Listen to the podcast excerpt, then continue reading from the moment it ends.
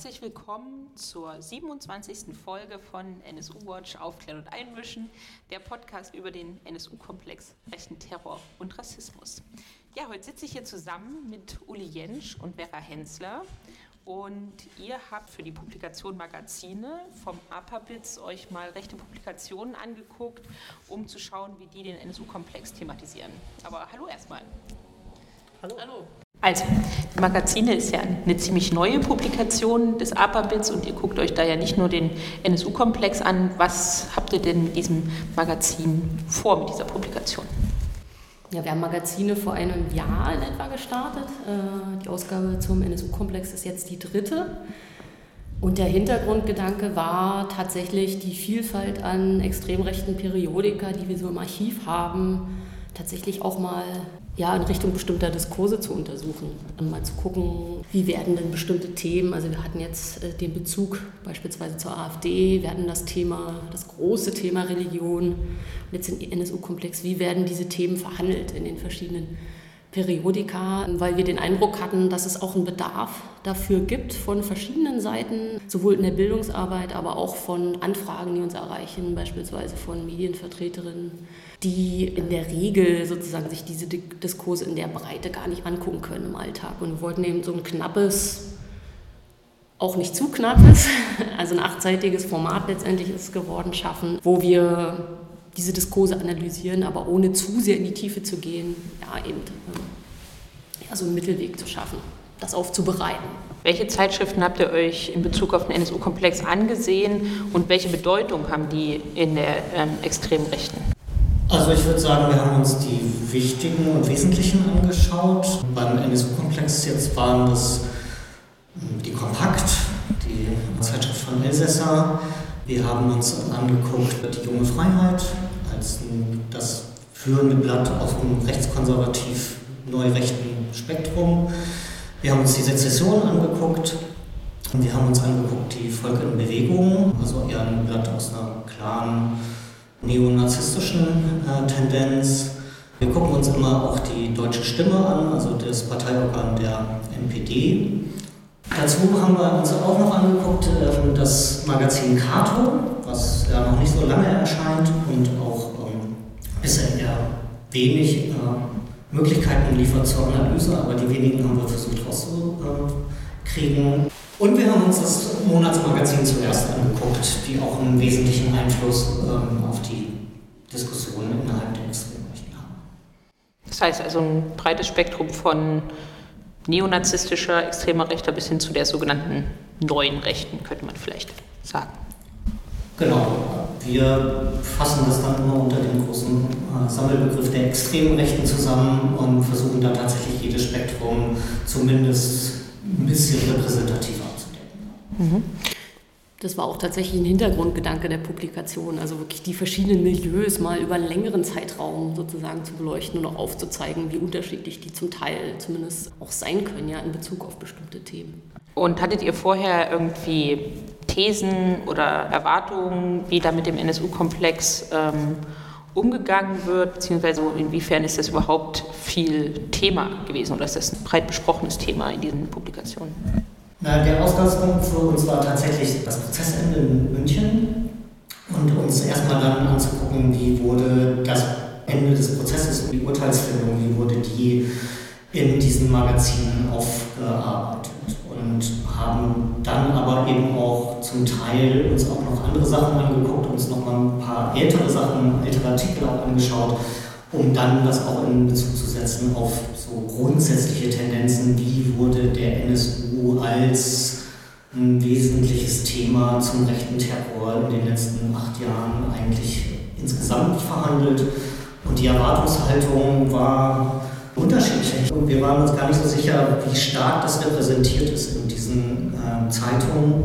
Wir konnten dann aber doch schon in eigentlich allen unterschiedliche, zum Teil auch, Verhandlungen über den NSU und den NSU-Komplex finden. Und da sind dann auch ein paar Sachen rausgekommen, die wir, glaube ich, nicht so in dem Kern erwartet hätten. Das ist natürlich die nächste Frage. Was habt ihr denn, wenn wir jetzt erstmal so einen Rundumschlag, bevor wir vielleicht ins Detail gehen, macht, was habt ihr denn rausfinden können? Oder wie stellt sich das dar?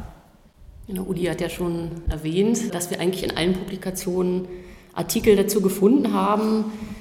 Eine These hätte ja theoretisch sein können, es gibt ein großes Schweigen dazu. Ne? Ähm, Rechtsterrorismus, uh, fassen wir nicht an. Das ist tatsächlich nicht der Fall.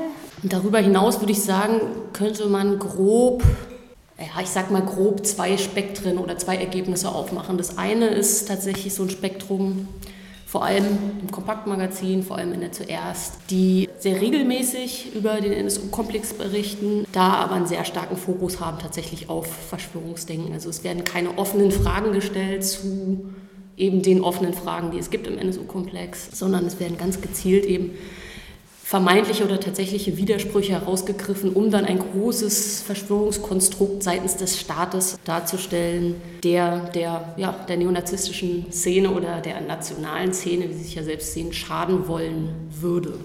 Und auf der anderen Seite gibt es dann eher bedächtigere Artikel, sozusagen dann eher aus dem neurechten Spektrum, die diese verschwörungstheoretischen Konstrukte so nicht, also wo man die so nicht findet, aber dieses Narrativ, dass der NSU-Komplex sozusagen vor allem eben auch dem eigenen Milieu schadet, das findet man dort genauso. Also das ist eigentlich so das Ergebnis, würde ich sagen, was alle Zeitschriften auch teilen. Diese These, der NSU-Komplex wird jetzt sowohl vom Staat auch äh, von einem irgendwie Linken, von den Linksradikalen genutzt, um eben die Rechte klein zu halten. Also bis hin zu dann wiederum in den NS-Publikationen dann auch antisemitischen Nuancierungen sozusagen. Deutschland soll klein gehalten werden letztendlich. Die Hochfinanz will, dass Deutschland klein bleibt.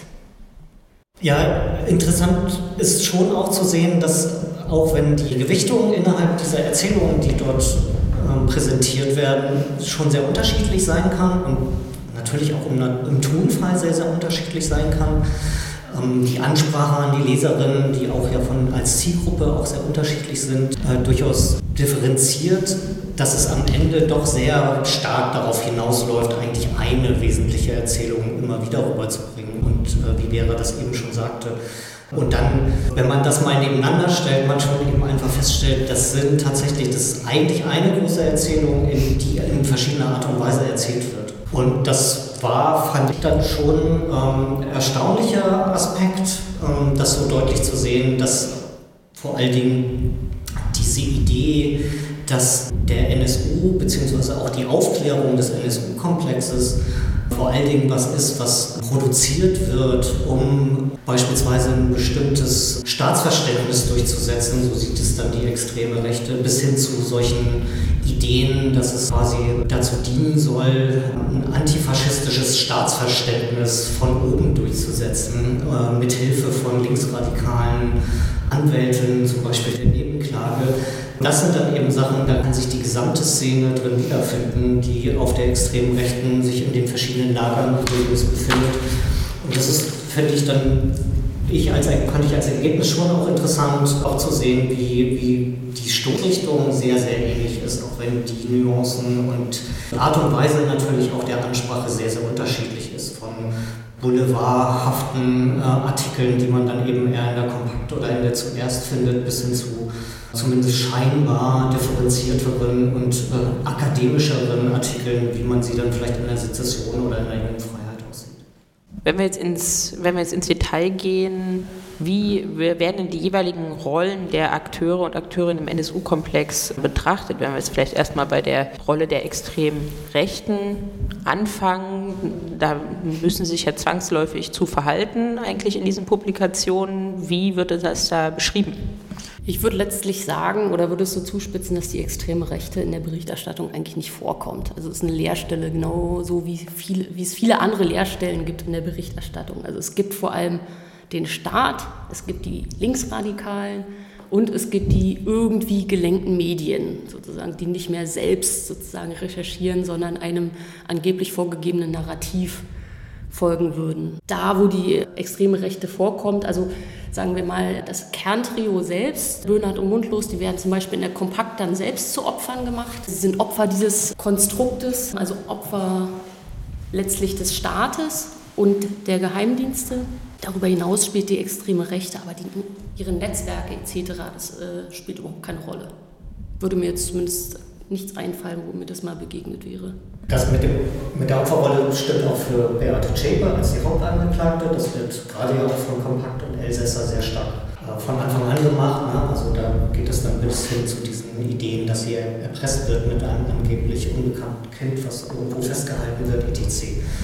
Und für andere Publikationen gilt es dann eher, dass das wirklich einfach auch, wie Vera auch sagt, komplett beschrieben wird. Also die, die tauchen einfach nicht auf. Also ähm, die Idee, dass es da irgendwie sowas gibt wie eine Selbstermächtigung einer politischen Gruppe, in dem Fall der neonazistischen äh, Rechten der terroristischen Rechten, das existiert in dem Kontext einfach gar nicht, weil sich so stark auf die Verstrickung von Staatsinstitutionen konzentriert wird und weil eben vor allen Dingen der Angriff auf die Linke gefahren werden muss. Das ist halt wesentlich. Da wird dann eben auch nicht viel Zeit darauf verschwendet, sich überhaupt noch mal genauer anzugucken, wer eigentlich an diesem ganzen Tatkomplex zum Beispiel beteiligt war. Das findet nicht statt. Ja, die Rolle des Verfassungsschutzes und der staatlichen Verstrickungen scheint ja dagegen stärker betont zu werden. Wie wird das denn genau aufgemacht und konstruiert? Also ich könnte mal so ein Extrembeispiel bringen, was wir auch zitiert haben in Magazine. Das ist die Volk in Bewegung, also ein dezidiert neonazistisches Magazin vom Nordland Verlag um Thorsten Heise herausgegeben. Und da schreibt ein Autor immer wieder über den NSU-Komplex und äh, er entwirft dort auch immer wieder verschiedene Szenarien, dann auch unter der Überschrift, wie könnte es gewesen sein? Und da wird ohne jegliche Ironie werden dann ja, Szenarien entworfen, wie der Autor denkt, so könnte es eben gewesen sein. Und da wird relativ dezidiert beschrieben, ja, Mitte Juni 2011 habe es im Innenministerium ein Treffen gegeben mit dabei der Chef des Bundesamtes für Verfassungsschutz, Fromm damals noch, Aust vom Spiegel, also äh, Medien und äh, staatliche Akteure und Geheimdienste. Und die hätten dort aufgrund dessen, dass die wahren Täter, nämlich die ausländischen Geheimdienste, nicht greifbar wären, beschlossen, diese ganze Geschichte der nationalen Bewegung in Anführungszeichen in die Schuhe zu schieben. Also da wird ein ganz konkretes Szenario geworfen. Beteiligt sind eben Politik, Geheimdienste und die Medien. Das ist besonders krass in der VEB, aber im Prinzip geht es zumindest in Teilen der anderen Magazine in eine ähnliche Richtung. Also da werden Widersprüche, die auch zum Teil in NSU-Untersuchungsausschüssen thematisiert worden sind, wo es einfach auch keine, zum Teil eben noch keine Antworten gibt, werden aufgegriffen und hin zu diesem Narrativ verdichtet. Aha, da hat da haben die Geheimdienste sozusagen ihre Finger im Spiel, neonazistische Szene dort an dieser Stelle zu entlasten. In der Art und Weise, wie Politik, aber auch die Behörden dargestellt werden von den Publikationen der extremen Rechten, wird schon sehr klar auch ihr aktuelles Staatsverständnis als ein System deutlich, das unglaublich monolithisch daherkommt. Ja? Also sie gehen tatsächlich in ihren Artikeln da immer wieder auch explizit davon aus, dass es Absprachen gibt, dass von oben nach unten durchgereicht wird und dass es da drin keinerlei Widersprüche gibt so ein komplett hermetisches System, was sie auch brauchen, um überhaupt so ein Narrativ aufrechtzuerhalten, dass es eben eine große Absprache, eine große Verschwörung gegeben hat zu ihren Lasten in diesem Fall. Da wird in dem Spiegel deutlich, wie sie, welches Staatsverständnis sie momentan halt auch besitzen und aus diesem Staatsverständnis ja dann eben auch ableiten, zumindest Teile von ihnen, dass es auch eines Umsturzes oder eben auch einer Abschaffung des Systems bedarf und nicht nur irgendwelcher Eliten oder dem Austausch einer Regierung. Und das wird in dieser Auffassung von dem, was im NSU-Komplex ihrer Meinung passiert ist, schon sehr deutlich. Vielleicht noch kurz in Ergänzung, weil es dazu ganz gut passt. Tatsächlich nämlich die Rolle der Medien, wie sie in diesen Periodika auftauchen, die ist zum Teil sehr widersprüchlich. Denn zum einen gibt es dieses Narrativ, wir hatten das vorhin schon erwähnt, die Medien als diejenigen, die dort dieses vorgefertigte staatliche Narrativ eben umsetzen, nicht mehr selbst recherchieren würden etc. Und auf der anderen Seite dann aber werden gerade große deutsche Medien, der Spiegel, äh, Süddeutsche Zeit und so weiter, ähm, zahlreich zitiert und zur Legitimierung der eigenen Aussagen, die in den Periodika getätigt werden, genutzt, um zu sagen, hier auch andere haben über Widersprüche, über offene Fragen berichtet. Und das wird dann aufgegriffen, um dann das eigene, ja, das eigene Narrativ darauf aufzubauen. Also das, ist, das fällt bei manchen schon sehr, sehr deutlich auf. Also selbst innerhalb eines Artikels, ähm, wie widersprüchlich das Bild von den Medien da auch ist und ja, wie ja im Prinzip selektiv sich die Sachen raussucht, die passen sozusagen für dieses eigene Vorhaben. Und welche offenen Fragen nehmen die sich denn raus aus dem NSU-Komplex? Auf was konzentrieren die sich denn da? Weil ihr die schon jetzt häufiger erwähnt habt. Ja, die großen Fragen, die auch in all den bekannten Verschwörungsthemen existieren.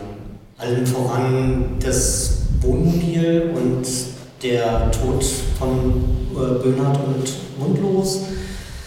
Da gibt es dann so Artikel, die, also selbst so, äh, so eine sehr seriös daherkommende Zeitung wie Cato titelt dann die Wundertüte Wohnmobil, fast schon ein Versuch einer Alliteration. Oder andere beziehen sich sehr stark auf die Heilbronn-Geschichten, die angeblich toten Zeugen im NSU-Komplex werden an ganz vielen Stellen wieder hervorgeholt. Und das, das sind schon so die zentralen Punkte, die aber selbstverständlich auch zum Teil zu den offenen Fragen gehören, äh, den ungeklärten Fragen gehören. Und sie überspitzen diese natürlich in ihren Darstellungen oder machen die zu den zentralen Fragen, die ungeklärt sind, was faktisch bedeutet, dass sie die Aufklärungsarbeit beispielsweise von diversen Untersuchungsausschüssen einfach mal eben so wegwischen. Das ist natürlich möglich, weil dieser Komplex unglaublich groß ist und es sehr viele Aspekte gibt, äh, mit denen man sich sehr intensiv auseinandersetzen kann. Das fällt aber eben gerade da auf, wo es äh, die scheinbar seriöseren oder wenigstens nicht so mit nicht so viel Schaum vom Mund formulierenden Medien eben auch schaffen, sich so auf Einzelheiten zu konzentrieren und viele der großen Fragen, die tatsächlich ja zumindest auch im Ansatz aufgeklärt sind oder wo es zumindest sehr naheliegende Erklärungen gibt, die halt grundsätzlich überhaupt nicht zur Kenntnis zu nehmen. Das heißt, die Quellen, die Sie darauf verwenden oder die Aspekte, auf die Sie verweisen, sind eben schon sehr selektiv und sehr genau ausgewählt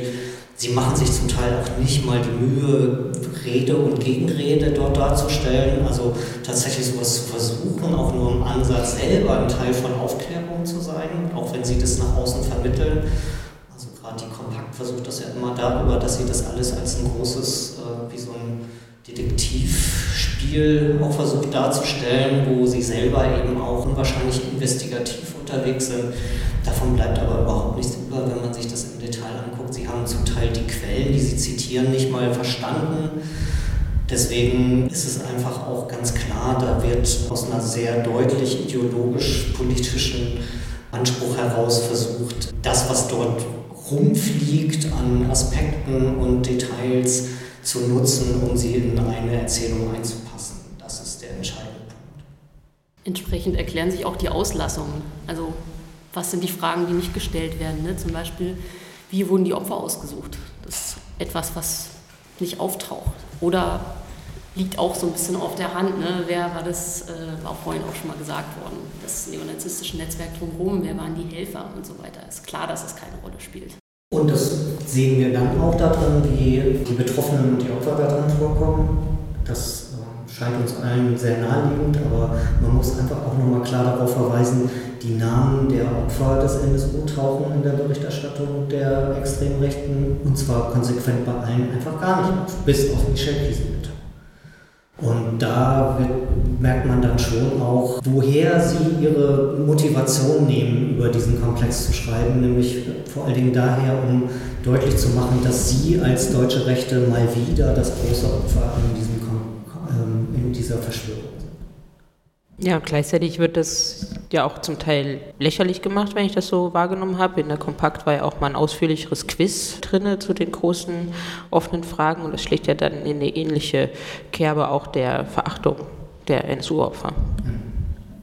Und da ist natürlich ähm, die Frage oder schließt die Frage auch an, wie wird denn die Rolle von Rassismus und den rassistischen Ermittlungen, dem gesamtgesellschaftlichen Rassismus, den rassistischen Motiven beleuchtet? Findet das überhaupt äh, statt, diese Säule des NSU-Komplexes eigentlich?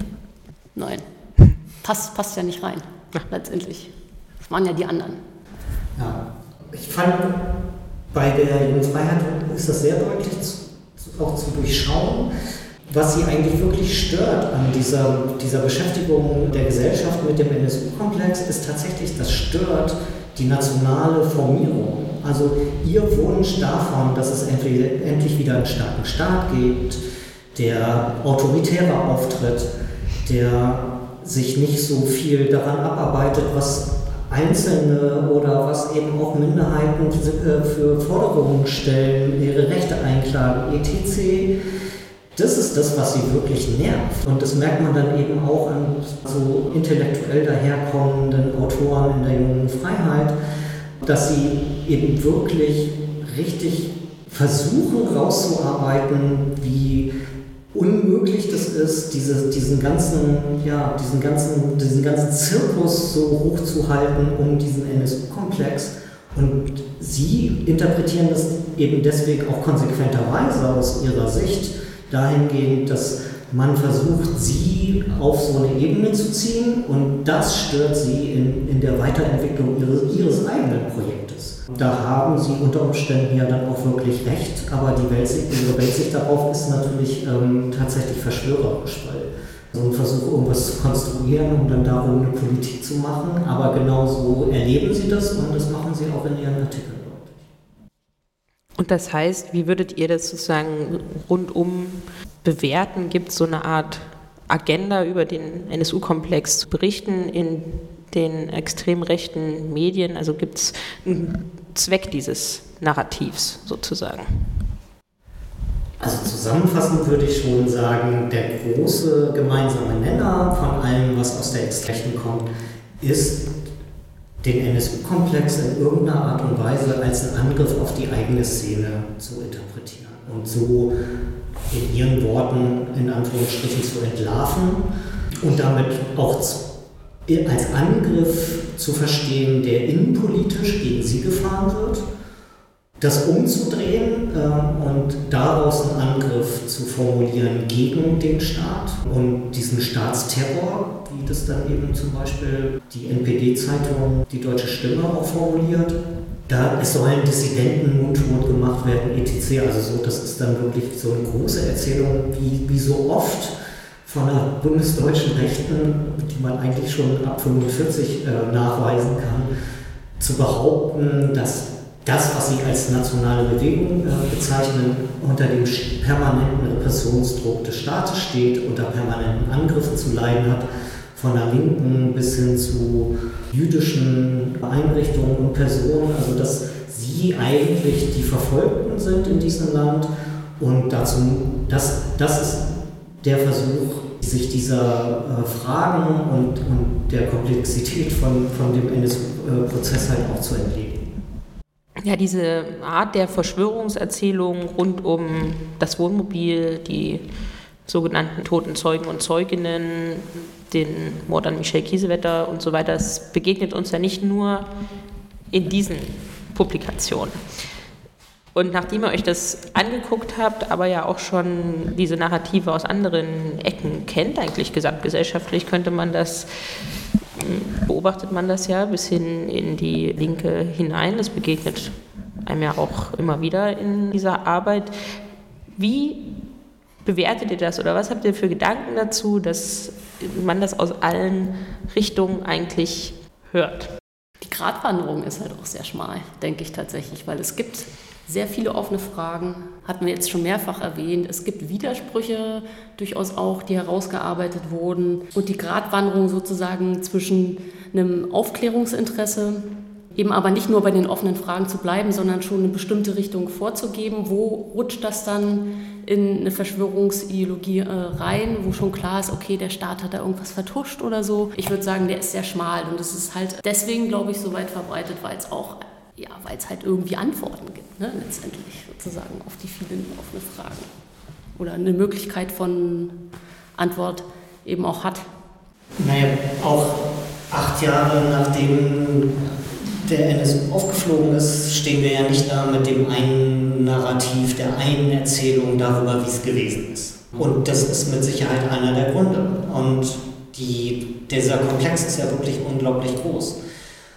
Und egal aus welcher Richtung diese, dieser Versuch kommt, sich mit einfachen Antworten dieser Probleme zu entledigen, ist es immer eine Frage von Bequemlichkeit, meiner Meinung nach. Also da schweren ja auch äh, nicht nur in der extremen Rechten, sondern auch in weiten Teilen der Öffentlichkeit ansonsten Vorstellungen sowohl von wie Rechte, wie gerade im Untergrund funktioniert, was eigentlich Ermittlungsbehörden tun, wenn sie arbeiten, ähm, wie korrekt und wie präzise der Staat ermittelt und anklagt und solche Geschichten, die sind ja auch, da gibt es ja auch sehr viele Vorstellungen, die einfach falsch sind. Und das betrifft nicht nur die extreme Rechte. Und das ist dann, glaube ich, tatsächlich oft auch Bequemlichkeit. Ne? Also es ist ungemütlich, sich mit den Themen wirklich im Detail bis mit allen Details auseinanderzusetzen. Das kostet sehr viel Mühe und da muss man, glaube ich, dann auch vielleicht sehr viel lesen unter Umständen, zum Beispiel mal den einen oder anderen Abschlussbericht.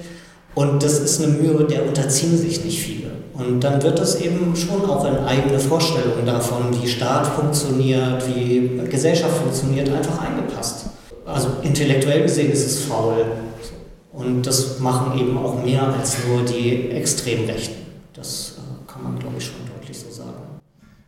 Ja, und vielleicht kann man es gleichzeitig auch noch erweitern, um so einen Moment von am Ende muss man nicht nur viel lesen, sondern sich auch noch mit einem eigenen Rassismus oder eigenen Verantwortlichkeiten oder ja, bei diesen Narrativen, die haben ja den großen Vorteil, dass das da alles nicht vorkommen muss, sondern dass man da wirklich ganz gut drumherum kommt. Ja, es ist auch eine Abwehr dessen, sich mit, sich mit bestimmten Aspekten auseinanderzusetzen jeden Fall.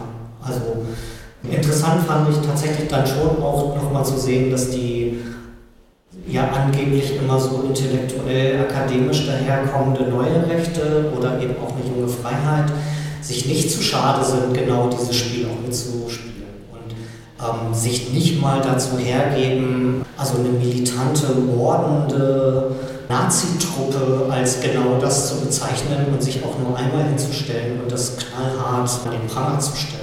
Auch nur, wenn es auch nur aus Distinktionswünschen ist, um ihren bürgerlichen Ansprüchen zu genügen. Und das finde ich schon auch bemerkenswert. Ja? Also da, da passt dann tatsächlich das, äh, die, die Abwehr, eben die Aufklärung im NSU-Komplex tatsächlich von ja, bürgerlich rechts im Zweifel bis ganz rechts außen tatsächlich auch zusammen, zum Teil aus auch ein bisschen unterschiedlichen Motiven und ohne sie gleich, äh, gleichermaßen alle in einen Sack zu stecken. Aber sie haben nicht die intellektuelle oder auch die moralische Redlichkeit, sich dann wirklich knallhart davon zu distanzieren. Das macht nicht meine Freiheit. Ja, dann vielen Dank für die Publikation. Vielen Dank für die Beschäftigung. Vielen Dank für das Gespräch hier. Und ja, damit sind wir am Ende der 27. Folge von NSU Watch Aufklären und Einmischen angelangt. Ich werde in den Links zum Podcast natürlich zum einen die Publikation selbst verlinken. Die kann man nämlich auch online nachlesen. Gibt es auch in Papierform, aber eben auch online. Und dann noch ein paar Texte zum Themenkomplex zu den Verschwörungstheorien. Wir haben ja auf unserer Homepage zum Teil auch schon Texte zum Wohnmobil, zum Komplex und äh, zu den angeblichen toten Zeugen und Zeuginnen. Die könnt ihr auch dann nochmal nachlesen. Ja, und bis zur 28. Folge, die dann in zwei bis drei Wochen veröffentlicht wird, findet ihr uns auf Twitter bei @nsuwatch, im Internet nsu-watch.info und auch bei Facebook. Und damit bis zur nächsten Folge.